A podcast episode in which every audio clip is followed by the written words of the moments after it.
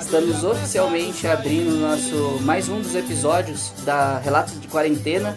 Hoje, especialmente, a gente está trazendo a Renata Corvino, que é a pessoa que é historiadora, é cientista, é guia. É, ela trabalha já há muitos anos na região dos Aparados, é nativa dos Aparados da Serra. É uma pessoa que faz um, teve um levantamento histórico muito importante a respeito do tropeirismo. Então, boa noite, Renata. Seja bem-vinda, muito obrigado por ter aceitado trocar essa ideia, passar essa informação que você tem. Boa noite, é, um abraço para a Daia. É, o Reg Natureza é o Tom, né? É o Tom, Tomás. Bom, Diego, um abração para o Mitch, a pedidos, para Amanda, para o Maurício. Fiquei muito feliz com o convite que o Newton fez e também muito nervosa. Porque sempre dá um friozinho na barriga quando a gente vai falar sobre o assunto da pesquisa da gente, né? Eu posso dizer que é um pouquinho da história da minha vida. Já vamos começar então pelo começo, começar pelo início. Porque tá. provavelmente vai ter pessoas aí que depois vão ouvir isso aqui e não vão saber. A galera que está nos acompanhando, na maioria já conhece a gente, conhece você, a maioria daqui do, dos aparados da Serra. Mas eu, eu, eu tenho é, certeza que depois, porque vai ser vai ficar lá esses arquivos que vão entrar outras pessoas para poder vai pesquisar isso aí, vai pegar esse, esse arquivo e vai querer saber quem uhum. é a Renata. Então faz uma apresentação breve de você assim, é, quem é você, sua idade, quando você começou seu contato com a natureza, com o ecoturismo, até chegar na pesquisa, na história, na ciência e tal. Pode ser? Pode sim. Uh, meu nome é Renata, sou condutora de ecoturismo, guia de turismo e historiadora. Estou trabalhando, trabalho como guia na região dos Aparados da Serra desde 2000, né? Comecei a trabalhar como condutora com meu irmão, André, e com o Luca. Agradeço muito eles por terem me colocado nesse caminho. E a minha paixão pelo tropeirismo começou quando eu estava fazendo curso de condutora local com o pessoal da APS. Eles sempre falavam, Praia Grande surgiu porque era caminho de tropa. E eu sempre fui muito curiosa e queria saber o porquê, como, onde começou, o local que começou a história, o que, que tinha naquele local, os caminhos, as mercadorias. Sempre gostei disso. E eu perguntava das pessoas e assim, ah, Renata, Praia Grande surgiu porque era caminho de tropas, mas eu queria saber mais. E o porquê? Daí comecei a pesquisar, sem saber que eu estava trabalhando com memória, com história oral, eu saía para conversar com as pessoas mais velhas, para fazer entrevista. E depois, né, pensava, como que eu posso usar essas informações durante a minha trilha? Daí eu tava, comecei a fazer o curso de guia da Embratur e tinha que fazer o tal do estágio obrigatório. E estava tudo pronto, já estava tudo pronto para eu ir para a Serra do Tabuleiro fazer o estágio. Daí na véspera eu recebi um convite do diretor do parque, na época era o seu Renzo, e ele falou: por que, que eu não fazia pesquisa aqui na região do parque? Daí eu assim, parei e pensei, é, ele tá certo. Eu vou aproveitar muito mais pesquisando no local que eu trabalho todo dia do que só com a vivência lá de fora e trazendo para cá. Daí comecei a trabalhar com a questão do Rio do Boi, o surgimento do Rio do Boi, e ali conversando com as pessoas, foram é, sendo respondidas algumas perguntas que eu fazia antes. O porquê do caminho de tropas? Onde começou? Como era a comunidade antes da enchente de 74 e como ela estava. Daí, na tá, apresentei tudo, vi que aquilo estava aumentando mais, estava me dedicando.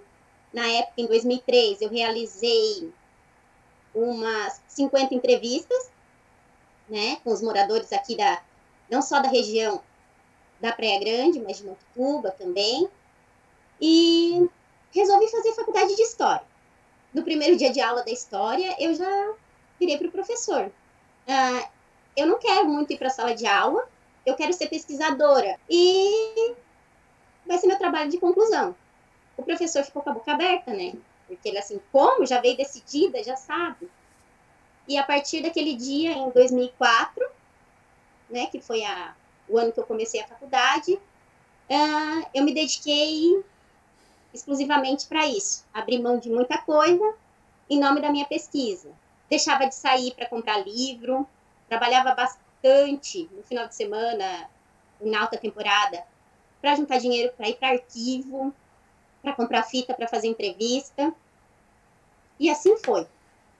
Né? Uh, a pesquisa não, tá, não chegou ainda ao fim.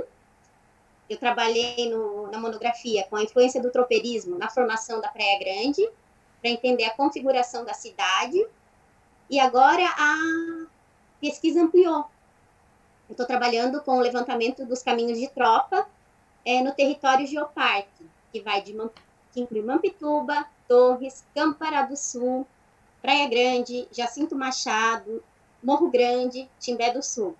E pelo jeito vai vai ampliar cada vez mais. Assim, Agora, por causa da quarentena, eu estou trabalhando com transcrição das entrevistas que eu realizei. É, as visitas em arquivo vão ter que esperar um pouco, né? Que a gente não pode sair. E vai ser feito um material bem legal, com esse levantamento de dados e a produção do histórico das cidades.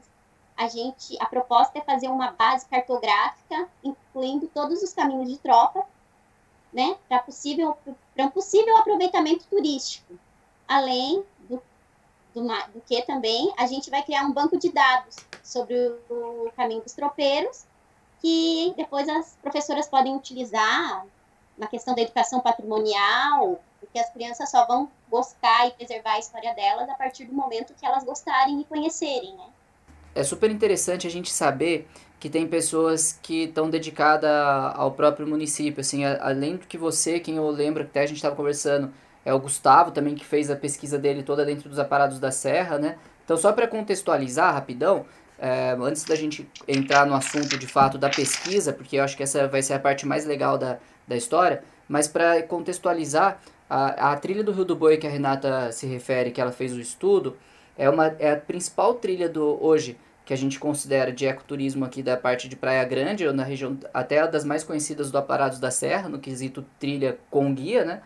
A, a trilha do Rio do Boi está entre as principais trilhas de ecoturismo e mais cobiçadas trilhas de ecoturismo do Brasil, quizá do mundo, dessas trilhas de atividade de um dia para a prática do hiking, que a galera diz, mas é uma caminhada.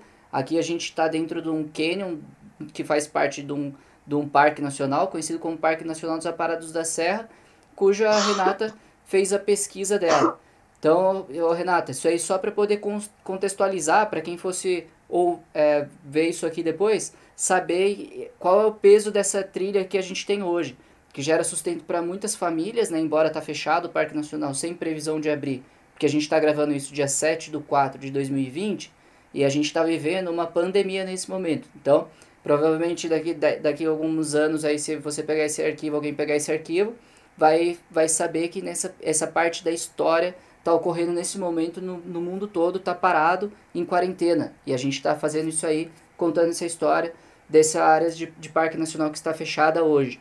Dentro disso aí, Renata, como foi sua pesquisa? e é, qual era o objetivo ao ser alcançado nessa pesquisa sua em relação ao tropeirismo dentro desse, dessa área histórica e hoje de ecoturismo que a gente tem? O objetivo é, da pesquisa era analisar a influência do tropeirismo na formação da Praia Grande, né? Sim, a Praia Grande foi formada é, e tem a configuração que tem hoje devido ao movimento do, dos tropeiros foi também feita a, a produção, que está sendo melhorado, de uma base cartográfica nos locais que foram identificados as rotas que eram utilizadas, né?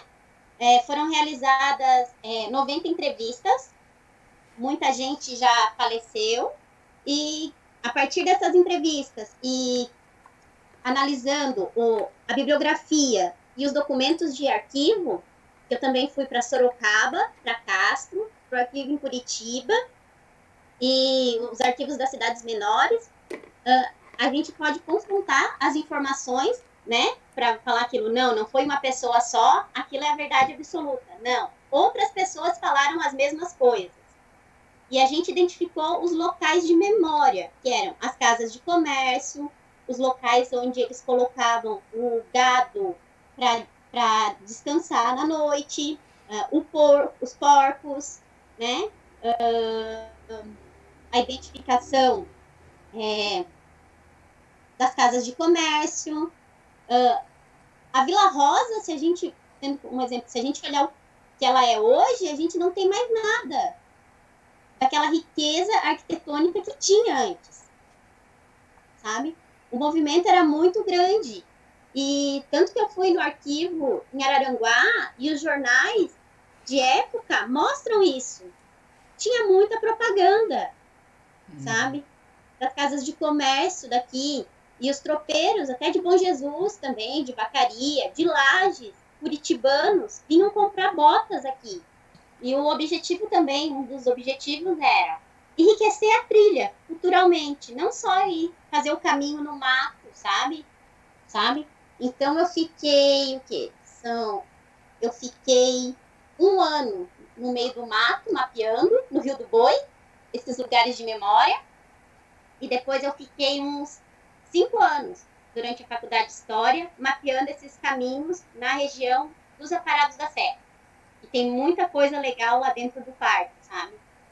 Depois que você começa a mexer com isso, você faz a trilha, você tem outros olhos para a trilha.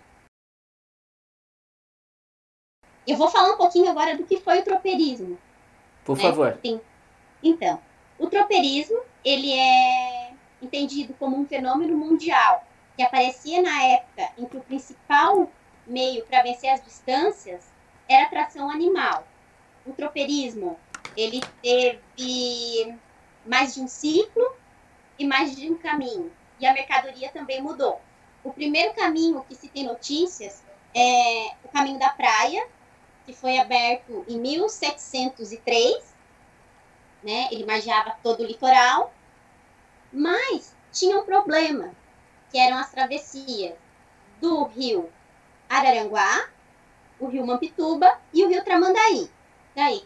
E também o problema do ataque dos espanhóis, lá no Rio Grande do Sul. Então, em mil, 1728, é, o governador da província de São Paulo, ele autoriza o Antônio, o capitão da província de São Paulo, o Antônio da Silva Caldeira Pimentel, ele nomeia o capitão Francisco de Souza e autoriza esse a abrir um novo caminho para transportar essas mulas e esse gado para o restante do país. Então, é aberto o caminho dos conventos, que fica ali na região de Araranguá, passa por Timbé do Sul e sai lá no Bom Jesus, São José dos Ausentes, nos campos de cima da serra. Tá, ou seja, assim, Renato, só para eu poder me entender também bem, é, isso aí, ele, eles tinham um movimento de tropeirismo sendo iniciado com autorização, saindo do centro, do, saía do, de São Paulo, bem dizer, e saíam caminhos de tropas de lá para cá, ou esse era um movimento oposto? Eles tinham, assim, ó, tinham os caminhos dos índios né? Os primeiro, o primeiro, a, a primeira vez que, a história trouxe da entrada de gado no Rio Grande do Sul foi ali no século XVII, com as missões jesuíticas, o padre Cristóvão Mendonça, ele vai na Argentina e traz aproximadamente 3 mil cabeças de gado e mais cavalos para ser distribuído na região das missões jesuíticas. Imagina aquele campo todo, aquela pastagem, aquele animal solto, ele vai começar a se reproduzir. Daí, com a incursão dos bandeirantes, dos portugueses pelo, por esse território que era espanhol, uh, logo começam os, os atritos, né? as brigas. Então, acaba, a, acabam as missões jesuíticas, esse gado se espalha no campo todo, né? Imagina, lá, vamos pegar um exemplo lá em cima no Planalto aquele gado todo solto, né? Ninguém era dono de nada. Uh, os índios também pegavam esse gado e levavam para vender para a região de São Paulo, né? Os índios charrua levavam também. é, eles conheciam esses caminhos melhor do que os portugueses e os espanhóis. Com a vinda dos bandeirantes, eles começam vindo lá, lá de cima do, do país, vindo de São Paulo. Ah, opa, a gente não precisa mais só dos índios, a gente também pode ganhar muito mais se a gente começar a explorar, né? E começam a descer para pegar esse gado na Argentina, para levar para o resto do país. Daí, é, isso aí é, era, o gado não era de ninguém, todo mundo achava que podia pegar. Os paulistas começam a vir para São Paulo, porque o detalhe, antes no caminho da praia, esse gado vinha da Argentina, era trazido pela feira da praia, né? Ele era levado até Laguna. Em Laguna, alguns colocavam o gado dentro dos navios, as mulas, para abastecer o restante do país. E outros não. Outros levavam esse gado ainda pela beira da praia, né? Até, até a, o caminho dos de Ambrósio, em São Francisco do Sul. E de lá eles subiam a serra para o Planalto, ali em Curitiba, e levavam para São Paulo. Mas, como eu, como eu falei antes, tinha o problema das travessias dos rios. Não é quando você vai atravessar o rio, não é reto. Às vezes você tem que fazer um desvio muito grande. Imagina atravessar os, os rios com 3 mil cabeças de gado, com mula chuca. Não dá, fica complicado. Daí veio essa ordem para autorizar a ser aberta o primeiro caminho terrestre para levar essas mulas e esse gado para a região das Minas Gerais. Porque ali no século XVIII, com a descoberta do ouro das pedras preciosas, uh, as pessoas migram todas para lá, atraídos por riqueza, e muitos ficam, como é que a gente vai se alimentar? Como é que a gente vai trabalhar? Porque as mulas vieram para substituir o trabalho dos escravos, né? Para levar o peso. E eles começam a levar por esse caminho. Só que ele é muito íngreme e ele é na borda da serra. Então eles passavam por ali. Para você ter uma ideia, nesse caminho dos conventos, o trabalho de abertura dele durou até durou dois anos, tá? Ele foi realizado por 90 homens, 98 homens brancos, além de muitos escravos e índios. Nesse documento que, que a gente que eu encontrei no arquivo de Curitiba, ele descreve bem dessa forma, sabe? Dá para ver, os índios e os escravos não eram considerados gente naquela época. Eram coisas assim, sabe? Nem animais, porque eles descrevem os animais, tudo. Daí demorou três anos. Só que tinha um problema que eles perdiam muitos animais e era muito íngreme. Daí, o, em 1733, o Cristóvão Pereira de Abreu, ele reúne 3 mil cabeças de moares e cavalos e 132, 130 peões e refez esse caminho dos conventos até o Rio Grande do Sul. Né? Ele veio de São Paulo até Araranguá ali em Araranguá, na margem do rio, ele subiu e foi até o Rio Grande do Sul. Daí ele foi estudando e aprimorou esse caminho. Daí foi aberto o caminho do Viamão. Imagina, daí eles abrem um outro caminho, o caminho do Viamão, que sai, que vem lá da Argentina, uh, chega em Santo Antônio da Patrulha, sobe, vai ali por é, Bom Jesus, Bataria, passa um pedaço desse caminho em Cambará do Sul, que facilita bem mais, é bem mais rápido. Sai ali em São Antônio da Patrulha, você sobe, é, São Chico, Cambará do Sul não era Cambará do Sul, era São Francisco de Paula, é, o Passo do Matemático em Bom Jesus, passa em São José dos Ausentes e segue para Curitiba. Nos Campos Gerais de Curitiba, o gado ficava, eles paravam durante o inverno né? Que demorava 13 meses para chegar em Sorocaba, nas feiras. Ali nos. Sim, era muito tempo. Uh, em, nos campos ali gerais de Curitiba, eles paravam, né? Deixavam o gado engordar. Daí, em setembro, eles começavam a sair para chegar em Sorocaba, para as grandes feiras é, que duravam de dois a quatro meses, né? Todos os animais tinham que ser vendidos para serem distribuídos para a região das Minas Gerais, para a Bahia, para as outras regiões do, do, país. Uh, a cidade desenvolveu bastante também, Sorocaba, né? Uh, pelo movimento de tropeiros. É muito legal, assim, sabe? É, eu fui lá pro, eu fui no arquivo em Sorocaba, eu conheci a cidade e eu não sei, eu fico emocionada porque eu le, eu estudei tanto aquilo, eu vi tanto no livro que quando você pisa num local que eles passavam, eu começo a chorar, sabe? Fico arrepiada assim mesmo. É muito, muito emocionante. Você naquele lugar que era a ponte, que tinha um antigo pedágio, que eles realizavam a feira ali embaixo. Hoje é um movimento muito carro, assim, não dá para acreditar que era daquele jeito. Como o Debré mostra nas obras dele.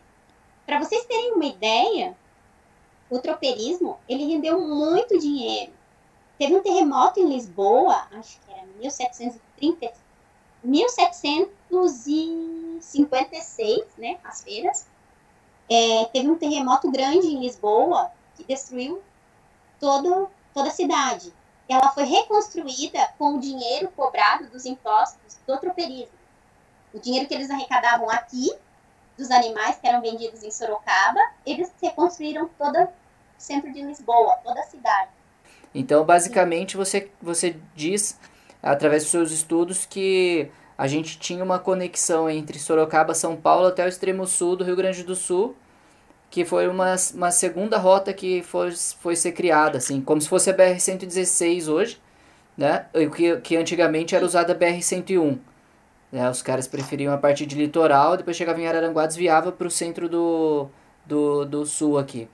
Então, assim, é, dentro desse, desse movimento tropeirístico, que a gente tinha essa conexão, você tem dado histórico, assim, se, é, quem, quais foram as pessoas mais influentes da época, se tinham os caras que eram os caras que eram os que mais se destacavam nesse movimento, porque se era algo que dava dinheiro, tinha muita gente que eu acho que buscava isso aí, só que não era trabalho para qualquer pessoa. A pessoa tinha que ser valente, aventureiro, né?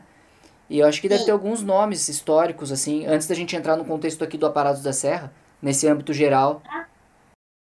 Daí alguns nomes que a gente destaca nessa época são o do português Cristóvão Pereira de Abreu, que foi um dos que abriu o caminho do, do Viamão, o Francisco, eu tenho que, eu, é muito nome, eu me perco. O Francisco de Souza Faria, que foi o cara que abriu o primeiro caminho do Brasil para circular a mula, que é o caminho dos conventos, que está aqui pertinho da gente, em Araranguá.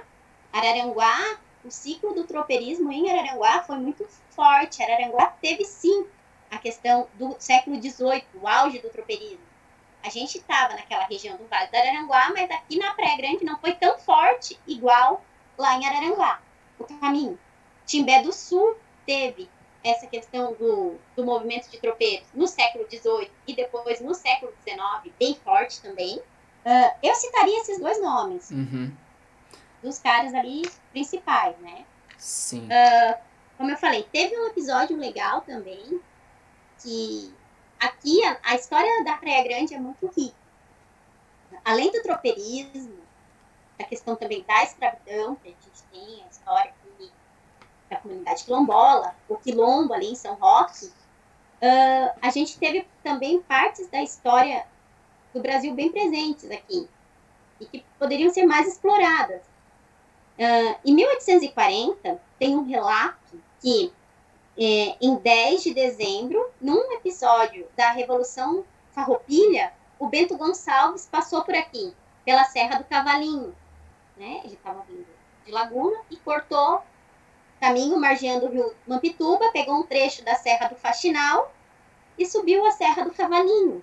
Ele descreve bem esse trecho da serra, sabe? Então, uh, esse foi o auge do tropeirismo. Tinha posto de fiscalização na época em Santo Antônio da Patrulha, né? A questão do caminho do, via, do Viamão, quando foi aberto, eles começaram a cobrar impostos por animais, né? Porque esse esses animais eram vendidos lá na feira de Sorocaba. Em Sorocaba, todo animal que passava a ponte era cobrado também.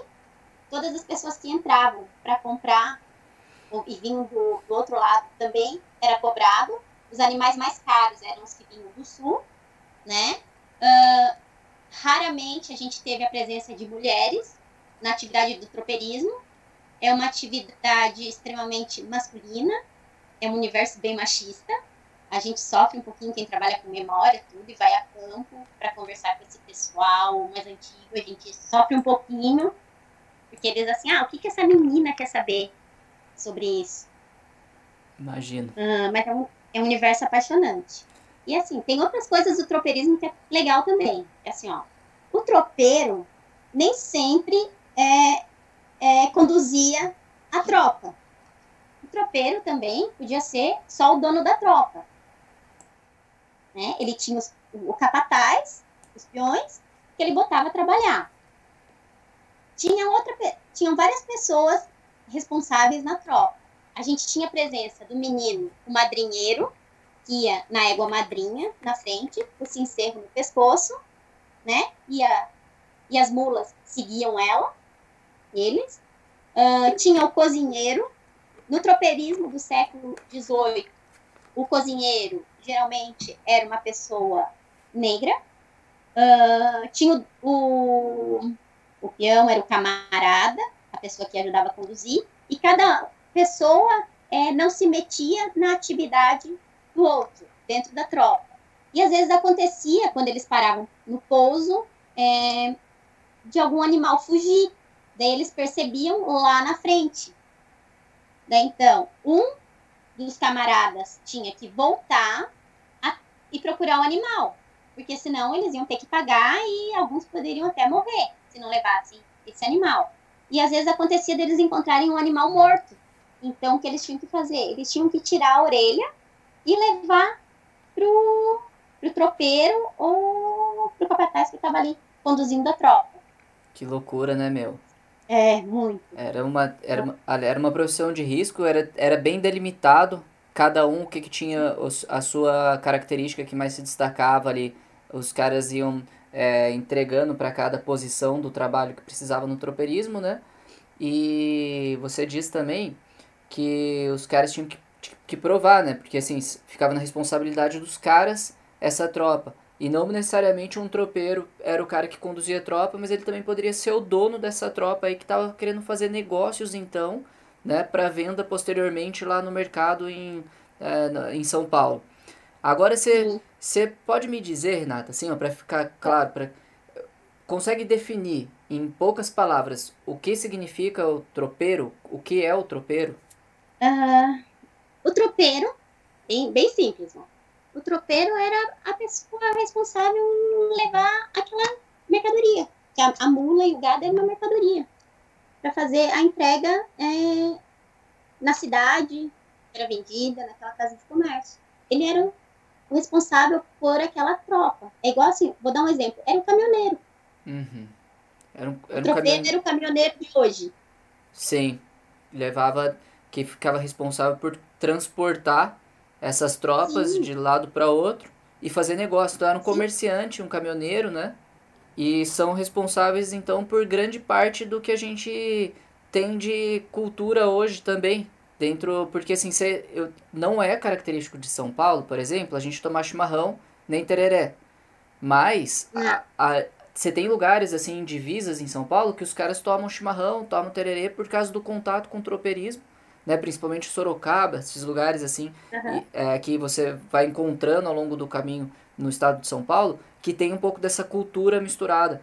Então, assim, se me corrige se eu estiver falando alguma besteira, mas o que me parece é que tro, esse movimento de tropeirismo também fazia com que houvesse introdução de outras culturas e, essa, e ajudou essa miscigenação assim, a transportar novos conhecimentos, culturas, costumes, tradições, comidas, né?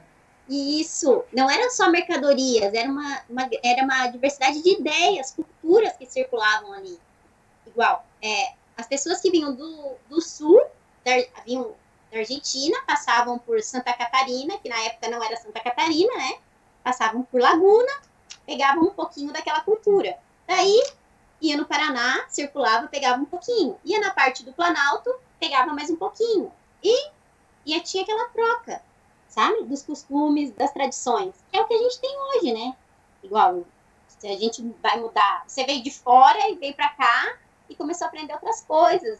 É, uma cultura diferente, começou a misturar a cultura que você trouxe de São Paulo. Com certeza. Ainda acontece rolando esse movimento, né? Sim, e, e, tinha muito casamento também que acontecia assim, né? Porque eles levavam a. a, a eram os, tipo carteiro, né? Levavam as cartas. E às vezes paravam em uma casa de comércio e tinha a filha, é, a filha do dono da casa de comércio. Às vezes parava numa fazenda, numa estância, e tinha a filha do fazendeiro. Daí passa uma vez, daí demora mais um tempo, volta. E às vezes acontecia que eles roubavam, como eles dizem antigamente, né? Roubavam as moças e formavam as suas famílias. Caramba. Né? Porque ela não queria casar com aquele que estava prometido e gostava do tropeiro, que não tinha tantos bens e casava com ele. Pois é, que legal. Você é, ilustra mais ou menos a minha história aqui, assim, quando eu vim pra cá, embora a Daia também não era daqui de, San, de Santa Catarina, era do Rio Grande do Sul, a gente veio se conhecer aqui em Santa Catarina, né, cara? E eu vim morar pra cá justamente para trabalhar como guia dentro de áreas que os tropeiros passavam antigamente e teve um contexto histórico muito grande para a região aqui, que foi a região do interior do Itembezinho ali, né? Foi, tá bom. Uh, só terminando, tinha dois tipos de tropa a das mulas chucras e as aiadas. A chucra ela era aquela não domada, né? Que era levada para Sorocaba, vendida e depois lá eles domavam, quem comprava domava. As arriadas, aquelas que eram para levar as cargas, né? As bruacas, os cestos. São esses dois tipos de tropa. De, de, de mulo, as tropas. Tinha. Aqui na região, a gente tinha tropa. Não tinha tropa de mula, a gente tinha o gado, tinha tropa de porco, tropa de ovelha, alguns relatos, tropa de peru. Além da tropa é, da, da, da, dos cargueiros, né? A gente vai ter no século XIX o tropeirismo regional, que é a integração serra e litoral. Os tropeiros vão começar, vão trazer lá da serra uh, o queijo, o pinhão na época, o charque, vinho, né? Alguns relatos é, falam de tropeiros que traziam cadeiras, aquelas cadeiras de palha, sabe? Madeirinha Sim. de palha. Uhum. Sim, colocavam, dividiam o peso ali e colocavam as cadeiras. Outros tropeiros traziam peixinhos da serra, tá? Dentro das, de latas furadinhas, traziam os os filhotinhos ali, os peixinhos pequenininhos. Daí, quando paravam nas aguadas, eles é, mergulhavam as latas para trocar a aguinha e para o peixinho dar aquela refrescadinha, como eles, o seu Chico Olímpio dizia. Eles ficavam tudo agoniadinhos. e traziam para o pessoal aqui do litoral. Teve esse relato também de um tropeiro em Morro Grande, que também falou isso, do peixe. Eu fiquei super feliz com isso. Uh, do litoral, eles levavam a cachaça, o açúcar mascavo. A Praia Grande, de 1920 a 1960, foi o maior produtor de cachaça e açúcar mascavo da região do Vale do Araranguá. Tá? Essa informação é super bacana. Uh, no Rio do Boi tinha muito engenho, muito alambique, tá? Tinha mais, as casas de comércio tinham na Vila Rosa, mas os, os engenhos e alambiques os maiores produtores eram ali na região do Rio do Boi, tá? Da comunidade. Uh, levavam o peixe salgado, daqui de baixo, bergamota e laranja, daqui de baixo também, o arroz seco. Trazido ou levado daqui, né? É, esses, é, do lá da serra, o charque, ele deixava um pouco aqui e seguiam para Torres, né? Tinham, tinham alguns que iam para Torres, para São João do Sul, e tinha outros que vinham de Torres, vinham do litoral, né?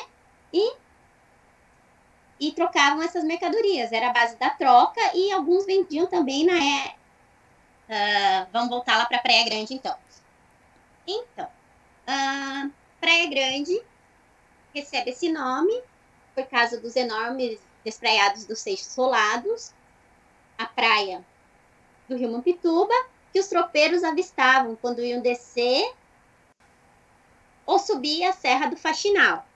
Uh, ali, Praia Grande, aproximadamente 1820, é, chegam os primeiros colonizadores para Praia Grande, ali na comunidade dos Três Irmãos. Nessa época, o comércio era forte em Passo do Sertão, São João do Sul e em Timbopeba. Mas a gente tinha um problema, que eram as cheias do Rio Mampituba, né? Que alguns pontos tem que atravessar ali a cheia do Rio Canoa. Então, eles vêm de mil, alguns moradores vêm ali de 1820 e mudam para os Três Irmãos, né? Em 1880, o comércio era forte no Passo do Sertão. Uh, em 1917, acontece um movimento migratório. Muita gente sai do Passo do Sertão, ali de São João do Sul, e muda para Vila Rosa, pela proximidade com a Serra Geral e pela movimentação grande de tropeiros, porque tinha gente que descia ali de Cambará do Sul, né? É, e seguia ou para o lado é, de Torres, né? Podia ir por, pelo meio do caminho ali, para São João do Sul, não queria ir por um lado de Jacinto Machado, ia pelo outro, mas passava por ali. Então, começam a aparecer muitas casas de comércio ali. Na Vila Rosa, nesse período, é, tinha fábrica de barril, né, para cachaça, tinha alambique, tinha, tinha casas de comércio muito forte ali, o seu Inácio Lauda, o Camilo Inácio, um pouquinho mais para frente ali, acho que hoje só tem um pedaço da ruína, ali onde é o Bulica. É Bulica, né? É. Bulica. Ali tinha uma casa de comércio forte e diz que quem aquela casa é, era de uns alemães, né? Que ele comprou de um casal que tinha comércio ali. Eu não achei a documentação ainda. Eu escutei duas pessoas relataram isso, então não posso dizer que é verdade, porque eu não não achei muita coisa disso, mas também não digo que é mentira, sabe? Tem que pesquisar mais, estou aprofundando mais isso e procurando. Uh, então, esse movimento vem ali, as pessoas mudam para ali, para Vila Rosa, porque é mais fácil. Era o caminho mais fácil que tinha, a trilha da Vila Rosa. Uh, a gente vai ter as rotas aqui. Vai ter a trilha dos porcos, ali perto do churriado. Eles desciam só com tropa de, a maior parte só com tropa de, por, de porco mesmo, né? Eles compravam o porco lá em cima e traziam o porco para engordar aqui embaixo. Uh, na Vila Rosa, a gente ainda tem um, um pouco das balas, é, por onde passavam esse gado, por onde passava esse gado e esses tropeiros. Uh, depois a gente vai ter a trilha uma mais ali perto, um pedacinho que é desse, uma bifurcação dessa da Vila Rosa, ali perto do CTG. Daí vai ter a Serra do Faxinal, foi aproveitado alguns pontos da, da, do Caminho dos Tropeiros. A gente vai ter a Serra, a Serrinha do Rio do Boi, a Serra do Cavalinho, vai ter a Serra da Pedra Branca. Na Pedra Branca a gente tem três caminhos. Vai ser mapeado isso também. A gente está indo lá fazer o reconhecimento e eu estou pegando detalhe, os detalhes das entrevistas desses estropeiros que foram entrevistados e dessas pessoas que, que tinham casa de comércio ou que ajudavam os pais ou, ou que de alguma forma é, viveu essa atividade do tropeirismo, né? Eles seguiam esses caminhos e depois iam para o seu destino. É, a ali, da Vila Rosa.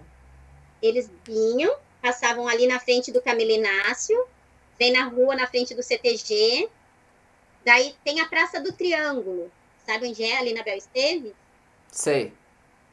Então, essa é a nossa rua mais antiga, era a Rua das Tropas.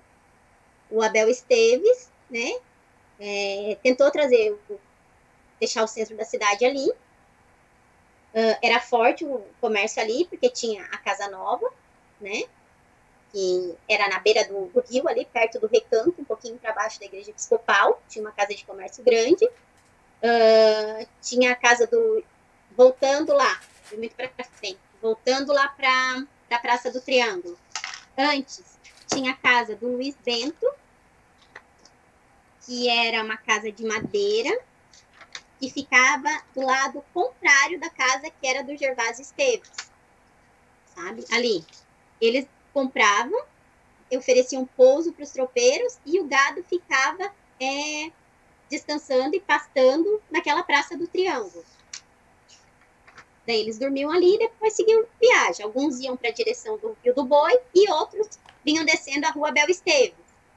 Ali na Rua Bel Esteves, daí a gente ia ter, vai ter várias casas de comércio, né? Que hoje a gente não tem nem nenhuma ruína, só mesmo com a gente pode identificar através do relato, das memórias dessas pessoas.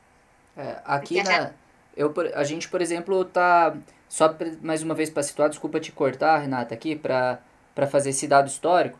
As pessoas saindo daqui da cidade de Praia Grande, que está no nível quase no nível do mar, né? A gente está a 40 quilômetros do litoral mais próximo, que é Torres, que já é Rio Grande do Sul, mas nós estamos ainda em Santa Catarina. E daqui os tropeiros que subiam as, essas serras, que a Renata acabou de dizer, eles subiam um desnível de mil metros, né, para sair da parte de Santa Catarina e acessar a parte do topo dos nossos canyons, que hoje é conhecido como Aparados da Serra e Serra Geral, e nisso a gente tem um desnível de mil metros, e é o que faz a divisa dos estados hoje, né, a parte da borda dos canyons. Então os caras eles enfrentavam todo esse trajeto num desnível muito grande. A gente já passou, eu passei algumas dessas estradas, né, algumas trilhas antigas de tropeiro, que a gente conhece aqui, e você, você com equipamento hoje adequado, uma bota, mochilinha, aguinha, lanchinho, você passa e ainda passa com medo no troço. Imagina os caras passando com tropas de mulas, né, cara? Ou com tropas de gado, tropa de porco, que seja, para transportar isso tudo, assim, faz, para fazer essa logística em, em precipícios, em desfiladeiros, para bem dizer, né, Renata? Então isso torna Sim. mais rico ainda a história toda, porque os caras eram de verdade os aventureiros, né? Sim, e outra coisa, a bota, eles usavam, eles não, muitos desciam descalços, tá? Meu Deus. Para estragar as botas, as botas eles usavam depois que passavam o rio, lavavam o pé e usavam, usavam para ir nos bailes. Uh, não era assim, ah, tudo de bota. E não vinham montados nos animais, tá? Porque não podia deixar o. Se fosse vender ali alguns animais, não podia machucar, judiar do animal. Porque ele não ia ter um valor bom tinha que vir, vir a pé. Igual tropa de porco, tem um relato de, de alguns tropeiros que levavam porco e gado para Criciúma, a pé. Nossa. O porco ia um menino na frente jogando milho e os outros atrás. Os porcos atrás e o outro menino fechando. O outro tropeiro fechando, a pé. O legal. E muitas vezes eles tinham que costurar o olho dos porcos porque eles eram bravos. Para não avançar às vezes precisava pôr criolina ali, pra, daí cegava o, o porco, ele ia só pelo cheiro, né? Olha aí. Hum. É, os caras arrumavam métodos que tinha, os métodos que tinha na época para conseguir fazer o trabalho, né? Sim, e tinha o problema também da cheia dos rios, igual assim, ah, daí você vinha descendo a praça, né? Daí o movimento foi as pessoas vieram descendo, montando as casas de comércio para atender as necessidades do trope, dos tropeiros até chegar na configuração da praça que a gente tem hoje. Para o lado da Cachoeira e dos Três Irmãos tinham algumas casas de comércio, poucas, né? Não, tinha, não tinham muitos armazéns. E uh, chegava aqui, ali perto, quem vai para Montuba, depois que passa o centro, daí eles atravessavam e seguiam viagem para ir para Torres, para outros lugares, para pegar o, né, outras encomendas. Ia por ali. Daí tinha uns que desciam. Quem descia a serrinha do Rio do Boi passava por ali e tinha que ir para ir para o Rio de Dentro, para a Roça da Estância. Passava ali no Passo Fundo. E alguns tropeiros relatam que quando iam passar ali, às vezes estava vindo rolo d'água. No meio do rio vinha o rolo d'água. Era tropeiro de um lado, mula do outro e mercadoria do outro lado. Ia tudo, a água levava tudo. Daí tinha que levantar pegando a mula e o que conseguia de mercadoria. Agora você fica imaginando pro ano de 1800 e pouco aqui na região, como que eram os tipos de trabalho dos caras, né? Se o, o cara tinha essa opção, vai, não, você, você é tropeiro. O quanto que ele estava se pondo em risco para conseguir dar continuidade assim na, na, na visão econômica para ele e para conseguir levar mercadorias para outros para outras cidades, outras regiões, né? Então os, os uhum. trabalhos antigamente eram muito mais árduos, né? Eu acho que nessa mais ou menos nessa um pouco depois dessa época, até eu tenho assim, eu conheço lá o seu Toninho Schmidt e tal. Eu tenho muito dessa de fazer essa analogia para quando eu faço grupo de escola, de falar assim, meu, ó, quando você tinha 14 anos, você conseguia, você consegue hoje agora com 14 anos, pegar um celular e ficar jogando Angry Birds, né? Agora o seu Toninho Schmidt quando tinha 14 anos, ele precisava estar tá no meio da mata, porque depois que foi tendo esse movimento de colonização aqui, também precisava se, se sustentar as famílias. Então colocava as crianças para trabalhar, né, cara? Todo mundo entrava na dança e 14 anos já, já era adulto, tinha que se virar no meio da mata, ser picado por cobra, às vezes morrer porque não tinha atendimento, né, Renata?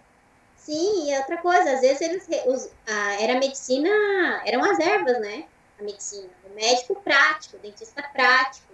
Uh, tinha, na época eles relatam das feras do caminho, tinha puma, tinha gato do mato, atacavam, contato com o índio, não tem muitos relatos, sabe?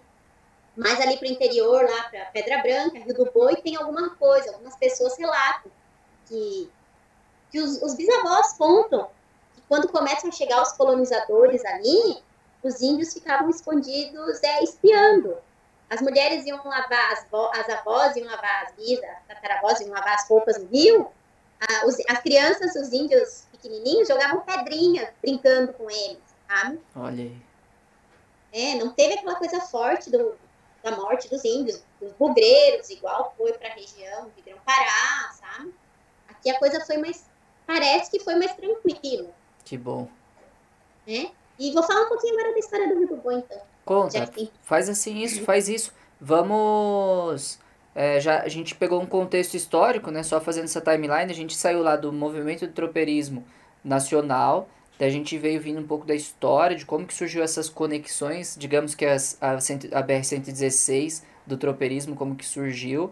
Depois a gente veio para a parte da própria cidade nossa de Praia Grande, fazendo essa conexão entre a cidade de Praia Grande com demais cidades de outros estados que eram subindo a serra né? Ou outras cidades que eram de Santa Catarina mesmo, indo pela BR-101 aqui hoje, ou indo pela, pela faixa litorânea, né? E agora a gente Sim. finaliza, pra gente... Tá super massa o, o assunto, mas já, a gente já tá há mais de uma hora trocando essa ideia, e sempre acontece isso. A gente vai conversando, vai se empolgando, e a hora vai passando, né? E eu, eu pra daí... Tá muito legal, Renata. Então vamos continuar nisso aí pra gente finalizar esse contexto histórico todo, agora na parte afunilada para dentro do Rio do Boi. Pode ser desse jeito? Pode, vamos lá. Uh, então, o Rio do Boi, né? É, em 1800, ali, nos anos de 1840, 1850, uh, vem de Laguna uma família do Boaventura dos Santos para Montuba, que antes era Rua Nova, pertencia a Torre. E naquela região ali, ele dizia que tinha um dia esperança de chegar nessas terras quase que inacessíveis da, da Serra Geral, ali na região do Rio do Boi. Daí, em 1850, ele vem com a família, ali na região que hoje a gente conhece como Comunidade do Rio do Boi, e fixa residência. E coloca o nome de Esperança né? Porque ele falava que tinha esperança de chegar nessas terras quase que inacessíveis da Serra Geral. Ali ele começa a agricultura para subsistência, a plantar cana, né? A fabricar a cachaça depois, açúcar mascavo, é, começa a atender alguns tropeiros, a família ainda do Boaventura dos Santos tem terra lá, nessa região, tá? Tem alguns vestígios ainda do que era o do local que era é, esse engenho, né? Que são as taquareiras. No Rio do Boi, se a gente começar a ver, todo lugar que tem muita taquareira, assim, era um engenho de açúcar. Lá no fundão do Rio do Boi, no local lá no fim da trilha, pela mata, que tem as ruínas, que tem a roda ali do, do engenho era o último morador do fundão e o último engenho que tinha ali, né? De açúcar e o alambique de cachaça. Ali tinha aproximadamente é, 30 engenhos de açúcar e alambique, tá? Para ele ser o maior produtor de açúcar mascavo. Uh, não se sabe ao certo. É, depois começam a vir outros moradores, né? Vem gente da Serra, ali da região de Araranguá, de Jacinto, começam a, a fixar residência por ali e plantar para subsistência para vender, atender às necessidades dos tropeiros e para vender para as casas de comércio na Vila Rosa. Ali não tinha muita casa de comércio. Tinha uma casinha na Pintada, do seu Pinto, Valdomiro Pinto acho que é o nome dele, não troquei, que ainda tem a casinha de madeira só. Lá na frente tinha do seu Alziro Duarte, né? Que trabalhou até pouco tempo. Ele tinha uma roda d'água ali, que gerava energia também, por um tempo. Ah, e como eu estava falando, não se sabe ao certo quando o Rio do Boi passou a ser chamado de Rio do Boi, deixou de ser chamado de Esperança para ser chamado de Rio do Boi. Um pedaço da família do Boaventura dos Santos foi morar em cima do morro. Por isso que a gente tem o Alto da Esperança. Tá? Porque embaixo era a Esperança. Lá em cima era o Alto da Esperança. Lá continua como Alto da Esperança. Que é da família dele também. A dona Floripa, na hora, na época, relatou isso em 2013, ela já faleceu, que eles carregavam carradas e carradas de carro de boi de açúcar mascavo e cachaça e levavam para os Rosa, na Vila Rosa, para vender. Toda semana, muito, muito. E banana. Levavam muito para lá. Tinha o fumo de, fumo de corda também. Eles faziam e vendiam e levavam para lá para vender. Uh, Rio do Boi é, diminuiu um pouco os moradores é, depois da enchente de 74, né? que é um dos motivos que dificulta um pouco encontrar documentação na, sobre a história da Praia Grande, porque muita gente faleceu, né, quando deu aquela chuva em 24 de março e represou ali um, um pedaço e quando estourou alagou a cidade toda. Isso é uma história para um outro dia, porque é uma pesquisa que eu estou trabalhando também que é a reconstrução, a reconstrução da enchente de 74, tá? Essa ainda está tá engatinhando, mas ah. tem bastante coisa legal aí. Ela não para. E depois da enchente, algumas pessoas é, sobreviveram, foram embora, né? Poucas pessoas ficaram ali. Foi a parte mais difícil para das entrevistas, foi relatar essas memórias da enchente porque tinha que segurar o choro, e eu estava mexendo com a emoção das pessoas, né? Então tinha que trancar e, e aguentar firme. E depois daí o sofrimento era dobrado, porque eu, tinha, eu tenho que escutar aquela fala, transcrever, para depois colocar no papel e construir a, a história da cidade. Né? Aí depois contam, é, a trilha do Rio do Boi vinha até mais ou menos ali a na casa do seu Zirinho, passava ali perto, né? A gente vinha pela trilha antiga, ao, no local que tem aquela régua para medição, era a trilha antiga. Uh, você vinha com a tropa até ali, uh, atravessava o rio, né? Descia, descia por ali na trilha das mulas. Eu acho que você chegou a já conhece essa trilha, né? Vai ser refeita agora também. esperando as coisas melhorarem, essa quarentena terminar para voltar a campo e fazer esse levantamento. Né? Até comentei contigo que precisamos de colaboradores para ajudar no mapeamento. Ah, eu tô dentro. Né? E para fazer parte da equipe ali, porque eu não consigo fazer tudo, enquanto um fotografa, eu tenho que cuidar do, do relato e fazendo desenho no papel e colocando os pontos no GPS para montar para melhorar esse mapa da Praia Grande e acrescentar mais com as informações do território que eu parto. Uh, como eu estava falando, a questão da enchente, né, é difícil, essa parte. E depois também os, alguns tropeiros e outros moradores ali antigos contam que o Rio do Boi recebe esse nome pelo fato do gado lá de cima Planalto, na borda do cânion, né? Fazenda lá em cima, tava pastando, tinha a serração e tem um matinho que é bem verdinho, que dá na borda do cânion, e aquilo diz que o boi gosta. E o boi ia pastando, ia comendo, não via o peral e na hora de comer caía. Daí ficou Rio do Boi, pelo fato do boi ter caído o boi ali. Daí tem outras histórias também depois, que tinha um tropeiro que gostava muito de, um, de uma vaquinha, que gostava muito, daí um dia ele passou por ali, perdeu a vaca, e depois quando ele voltou, estava indo para a torre, ele encontrou o boi morto ali na, na beira do rio. E por isso o rio do boi. Daí ah. são essas as histórias. Daí é legal também que a Vila Rosa não era, não foi sempre Vila Rosa, né? Era Molha Coco. Daí contam os tropeiros daquela época que recebe esse nome porque quando o, ia passar com a tropa no meio dentro d'água, passar ali a val do rio, os tropeiros molhavam os órgãos genitais deles. molhavam um pouco. Daí tem a outra versão dos índios, né?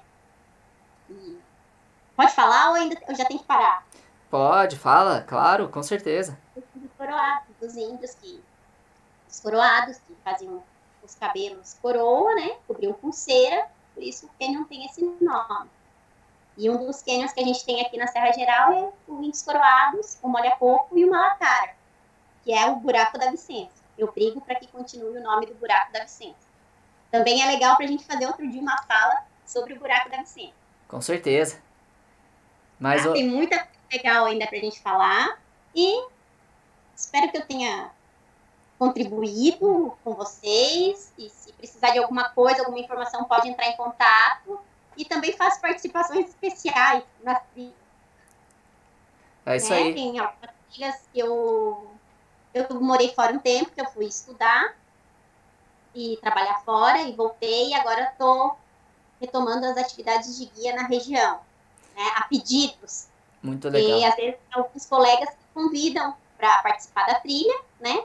Quando vem grupo de escola, outros grupos, para contribuir com as informações. Daí só avisar antes se eu tiver disponibilidade, eu acompanho sim, com o maior prazer. Muito legal, Renata. Muito legal mesmo, muito obrigado.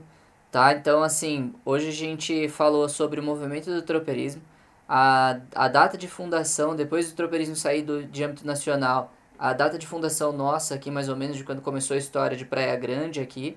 A Praia Grande que hoje eu vivo é a Praia Grande que a gente recebe dezenas e dezenas de, de visitantes, de turistas, de aventureiros que vem, vem buscar hoje, diferente do movimento do tropeirismo de 1800 e pouco, hoje as pessoas elas vêm buscar a aventura também, mas uma aventura controlada, uma aventura segura, que é o que a gente preza aqui, o que a gente prega aqui, porque nesse âmbito geral da nossa cidade, a gente tem muitos profissionais super qualificados, super capacitados e que estão sempre em busca de, de melhorar e atender bem as pessoas que chegam, embora esteja fechado hoje a gente falou desde 1840 ali que estava entrando o pessoal de, com, chamando Esperança, a parte do Rio do Boi. E eu digo que hoje, século 21, é, 2020, a gente também está tendo o mesmo nome para o Rio do Boi hoje, que é Esperança. A esperança de que acabe logo essa, essa merda dessa eh, pandemia que está rolando, que os parques nacionais Sim. voltem a ter as portas abertas para as pessoas que querem nos visitar e que a gente possa sair para visitar outros lugares também porque nesse momento nós estamos confinados, né? Então, assim, nada mais justo do que hoje a gente também é, dormir com esse pinguinho de esperança, se manter protegido, se manter se preservando aí, para daqui a um tempo aquele local que era chamado de esperança esteja de portas abertas novamente, para a gente poder contribuir com as histórias, contar o que a gente aprendeu com você hoje aqui, para as pessoas que querem vir conhecer a nossa região dos aparados da Serra, não é? Isso. Ah, só uma coisa. O, o movimento de tropeirismo na Praia Grande foi até 1975, tá? Olha aí. Em, Sim. Então tá. Os o auge dele foi de 1920 a 1975. Muito legal. 1970. Durou um bom tempo, inclusive. E igual foi essa nossa conversa de hoje. Foi super, super agradável, super interessante. Esses assuntos são sempre muito. Eu me, é, me amarro muito nesse assunto do tropeirismo, dessa história, porque isso conta o porquê da gente estar tá aqui hoje, como que essas trilhas estão abertas, né? E te agradeço muito, Renata, agradeço as pessoas que ouviram até agora. E para poder a gente agregar um pouquinho mais, pessoas que queiram vir visitar a região, ou quem quer conhecer um pouquinho mais da sua história, Renata, deixe as suas redes sociais aí, embora eu deixei também já no descritivo do vídeo, depois vou deixar no descritivo lá do, do podcast. Fala pra é. galera como que encontra você nas redes sociais aí, para quem quiser conhecer um pouquinho mais da história. Ah, tá. No Facebook tá Renata Corvino.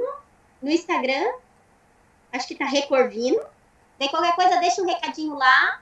Se precisar falar por e-mail, telefone, uma mensagem que a gente, que eu mando a mensagem, tá? E qualquer coisa pode entrar em contato.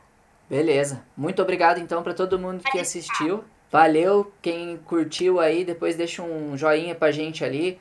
É, sigam lá, eu deixei no descritivo aos os users da Renata para vocês conseguirem acessar ela no Instagram, no Facebook depois. Acessem, troquem uma ideia com ela. Ela tem o maior prazer sempre de trocar essa ideia a respeito de contexto histórico e de participar dos grupos que vêm com escolas e tal. É super interessante, agrega um monte.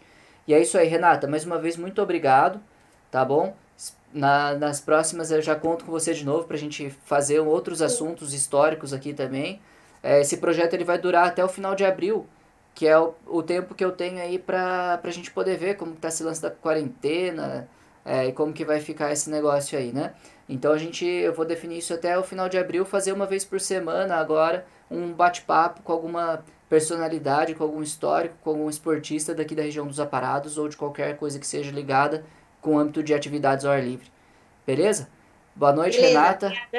Boa noite, valeu, pessoal. Tchau. Valeu, muito, muito obrigado a todo mundo que viu até agora. Acompanhe nossas redes sociais ali. E é isso aí. Um abração, Renata. Valeu. Valeu. Tchau, tchau. Tchau.